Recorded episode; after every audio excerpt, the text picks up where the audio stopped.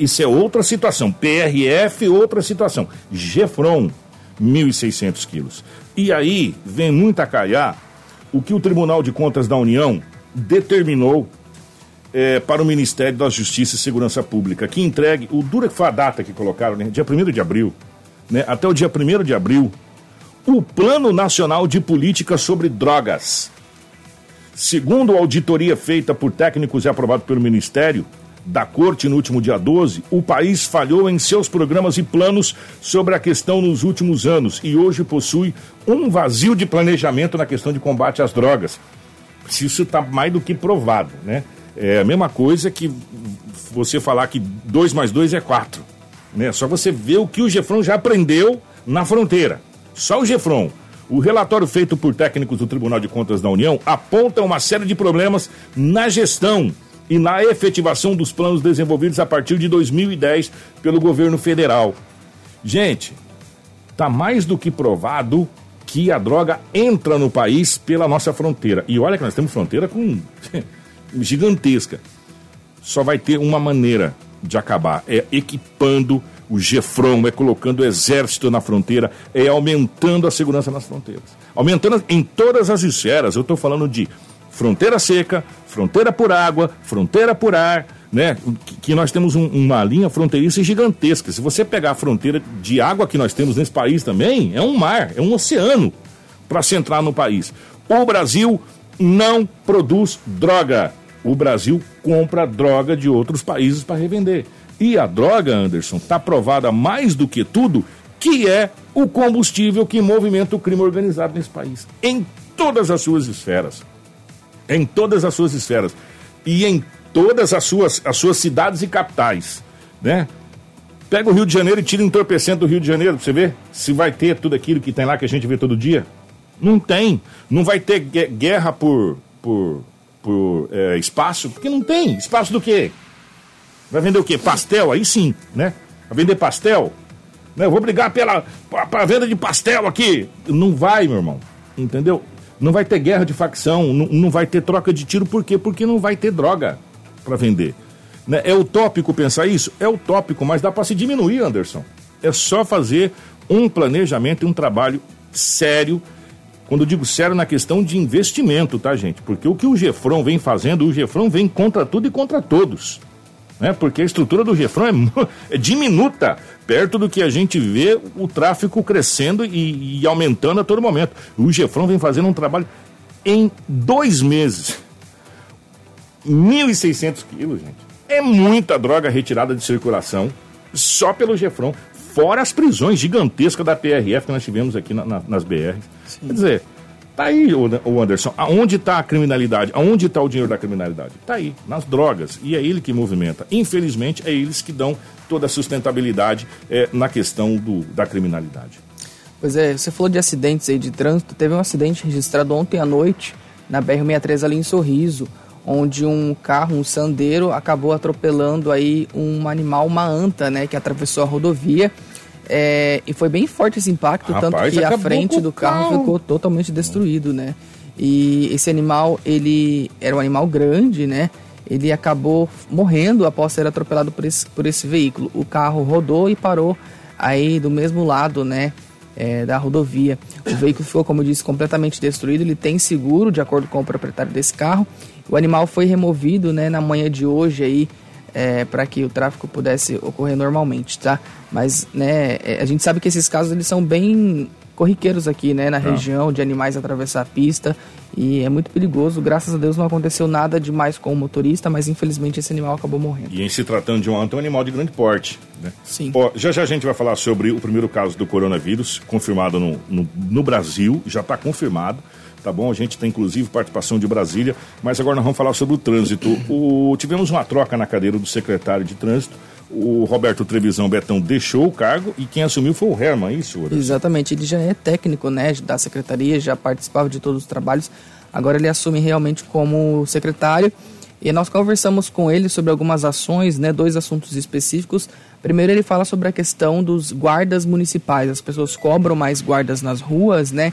Ele até confirmou aí que foi aberta uma licitação para aquisição de mais três viaturas para a guarda de trânsito aqui em Sinop. Vamos ouvir nós temos um total de 52 agentes é, que nós vamos dividir agora. Vou já de primeira mão para você aqui. Nós fizemos uma licitação e vamos adquirir três viaturas novas para o maior apoio à nossa guarda municipal, fazendo as rondas escolares e educação no trânsito de uma forma mais intensa, que nós vemos que a realidade é por aí. É a educação no trânsito. É, esses jovens, esses adolescentes têm que ter uma educação maior no trânsito, que depois vão se tornar bons motoristas, educados, respeitando a regulamentação de trânsito. Então nós vamos ter uma situação melhor. Nós temos o nosso agente Mirim, é um dos carros-chefes da nossa, da, da, nossa secretaria. É, funcionamos com 150 crianças o ano passado. Esse ano temos que expandir para ter umas 300 crianças, na, o nosso programa do Agente Mirim.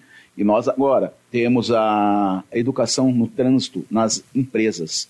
As empresas, nós vamos com palestras, empresas que tenham motoristas, que tenham condutores de veículos, nós vamos intensificar essas palestras, mostrando a realidade e a necessidade de um trânsito mais seguro. Pois é, e um outro assunto que nós conversamos né, com o novo secretário é sobre a questão das multas. A gente sabe que muitos motoristas reclamaram aí que receberam multas, que é, alegam que não é, né, fizeram, cometeram esses atos infracionais, até algumas multas também vieram com datas erradas de expedição, a gente tem aquele prazo de 30 dias, né, e esse prazo foi, foi é, expedido de maneira errada, e a gente conversou com ele, com o novo secretário, sobre o que pode ser feito em relação a isso, ele vai falar agora.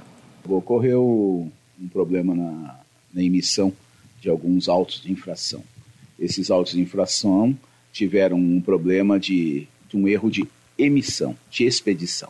Essa expedição acontece com a data da infração marcada na, na sua, no seu auto e a data de expedição, que tem que ser no máximo em 30 dias. Ocorreu um erro em algumas infrações que a gente está verificando, olhando é, atentamente de onde veio esses erros e toda a infração que tiver com esse erro de expedição, é, o usuário pode se deslocar até a Secretaria de Trânsito e a gente vai fazer o requerimento e o cancelamento imediato da infração. Nós agora temos o retorno dos nossos agentes, dos nossos guardas que se encontravam no aeroporto. O aeroporto agora né, foi privatizado, então os guardas vieram. Nós temos um número maior agora de guardas, então vamos intensificar as rondas escolares, é, a educação no trânsito, é, as outras duas rondas que a gente vai fazer constantemente dentro da cidade no centro da cidade. Temos aí um planejamento de fazer em bairros, sabe, uma parte educativa, preventiva, informativa para a utilização de uso de capacete, cinto de segurança, a não utilização do celular no, na condução do veículo.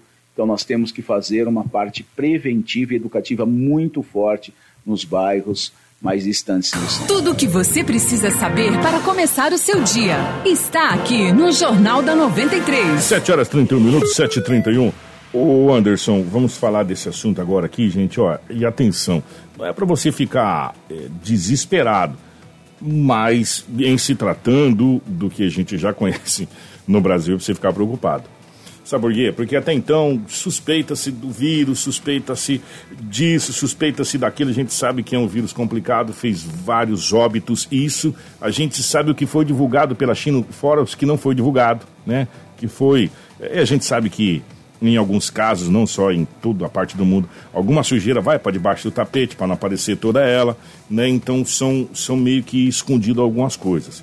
E infelizmente, infelizmente, ontem, terça-feira, o Brasil registrou o primeiro caso de coronavírus é, no país. Por que ontem, terça-feira, aqui? Porque foi feita a contraprova.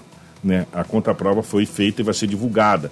É, esse, esse paciente é, viajou para fora, né? E contraiu para a Itália, contraiu o vírus e veio para o Brasil. Isso. Agora, o Anderson, que vem toda a situação. Ele deu como positivo o primeiro exame foi feito em um dos hospitais mais renomados do país, Albert Einstein. A contraprova foi pedido para o Instituto Adolfo Lutz, também que é outro, outra sumidade nessa situação. A contraprova saiu, o Ministério da Saúde já sabe e vai inclusive falar hoje a respeito dessa situação. E agora começa-se todo um processo para rastrear quem estava nesse voo. Sim, a Anvisa até divulgou uma nota, né, dizendo aí que de acordo com esse exame preliminar positivo para o coronavírus, em um passageiro vindo da Itália para o Brasil no dia 21 de fevereiro, a Anvisa já tomou as seguintes medidas, que entre elas está exatamente essa solicitação para a companhia aérea sobre a lista de passageiros que estavam no mesmo voo, né, dessa pessoa que foi tida aí com resultado positivo para coronavírus e aumentou também a criticidade no monitoramento dos voos internacionais, né, que estão vindo de países onde há casos confirmados da doença. É, a Anvisa também reforçou que se você esteve nos países aí com casos confirmados e apresentar febre e mais de um sintoma respiratório, que procure o atendimento médico de imediato e informe o profissional de saúde, né, que foi feita essa viagem para o exterior. O Ministério vai se pronunciar hoje isso? Exatamente.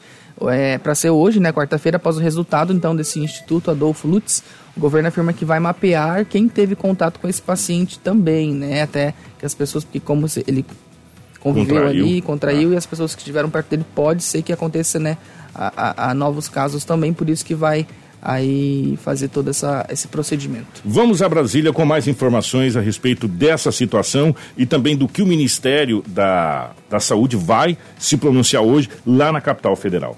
O Ministério da Saúde aguarda com ansiedade o resultado da contraprova de um exame feito num homem de 61 anos que atestou positivo o exame de checagem do coronavírus em São Paulo. O resultado da contraprova deverá ser liberado nesta quarta-feira. O infectologista Esper Calas, que é especialista no assunto, adianta que dificilmente a contraprova apontará algo diferente daquilo que já está posto. O paciente tem as características clássicas descritas da doença, Covid-19, e veio de uma região onde está tendo transmissão de pessoa a pessoa. A chance de eh, dar negativo na segunda prova é muito pequena, portanto. O infectologista David Wipp, que é diretor de infectologia do Hospital Sírio-Libanês, ressalta que é preciso ter cautela num momento como este e principalmente evitar a disseminação do pânico. Brasileiros que estão em outros países tentando adiantar a volta para o Brasil estão alarmados, preocupados não é para isso, tem que ter muita calma. Tem na Europa, vai ter no mundo inteiro. Nesse momento nós estamos no, no verão. O vírus não gosta de verão, o vírus gosta de inverno e outono. Então isso beneficia o país e todos aqueles que têm clima quente nesse momento. Autoridades brasileiras ligadas aos Ministérios da Saúde e da Defesa monitoram o caso e somente se pronunciarão após a divulgação do resultado no transcorrer do dia. De Brasília, Paulo Otaran. 735 é, os, os, especialistas falam que é para a gente não se preocupar, não, não, não, ficar. É que a gente conhece o Brasil, né? É, então a gente já fica preocupado. Né? Uma gripe aqui já é complicado. A dengue é complicada no Brasil. A dengue é complicada no Brasil. Que era, seria muito fácil, era só a gente limpar o quintal. Né? É, é, é complicado no país. Então, Deus me livre guarde, se der um caso de epidemia de coronavírus no, no Brasil, a gente não consegue fazer um hospital em 10 dias igual a China. Né?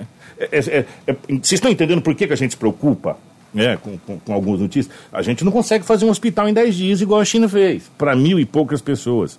Né? Então são algumas situações complicadas. Agora, o problema, Anderson, é, inclusive é, os especialistas dizem que é o seguinte: um vírus surgindo num país hoje, independente, ele é global. Por quê?